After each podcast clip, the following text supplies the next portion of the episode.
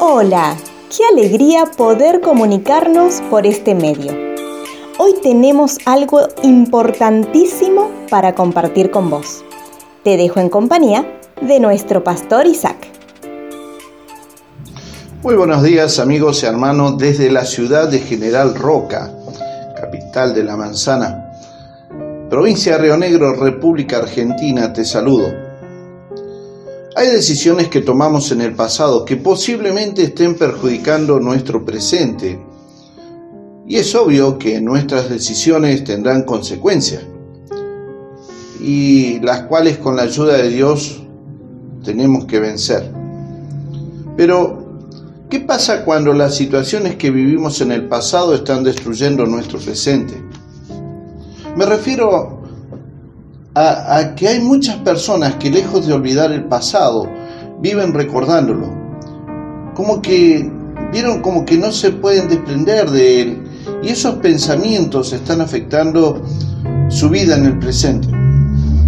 La realidad es que Dios no es partícipe de andarte recordando el pasado. De, hecho, no me imagino a Dios sacándote en cara los errores que cometiste en el pasado. Dice la Biblia respecto a esto, yo, sí, yo solo, borraré tus pecados por amor a mí mismo y nunca volveré a pensar en ellos. Y qué bueno es saber que Él volverá a tener compasión de nosotros. Porque en otra parte de la Biblia dice, aplastarás nuestros pecados bajo tus pies y los arrojarás a las profundidades del océano.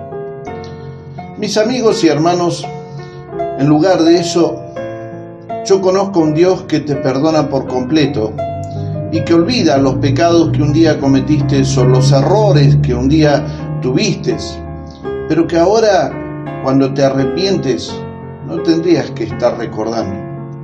Por todo esto es que debemos cambiar nuestras actitudes y dejar de martirizarnos con algo que ya fue perdonado. Si Dios, siendo quien es, borra todos nuestros pecados y se olvida de ellos, porque nosotros seguimos en la misma actitud que solo nos lleva a vivir vidas amargadas y tortuosas, pensando en algo que ya fue borrado. Ahora, si usted nunca ha pedido a Dios perdón por sus pecados, este es el tiempo justo para que haga esa oración pidiéndole a Dios que le perdone todos sus pecados. Yo le invito a que lo haga para dejar de martirizarse con las malas decisiones del pasado, donde hay un Dios que quiere perdonarle y quiere hacerle vivir una vida nueva, plena, llena de culpas que son las que estropean el presente. Si usted hace esa oración, habla con Dios,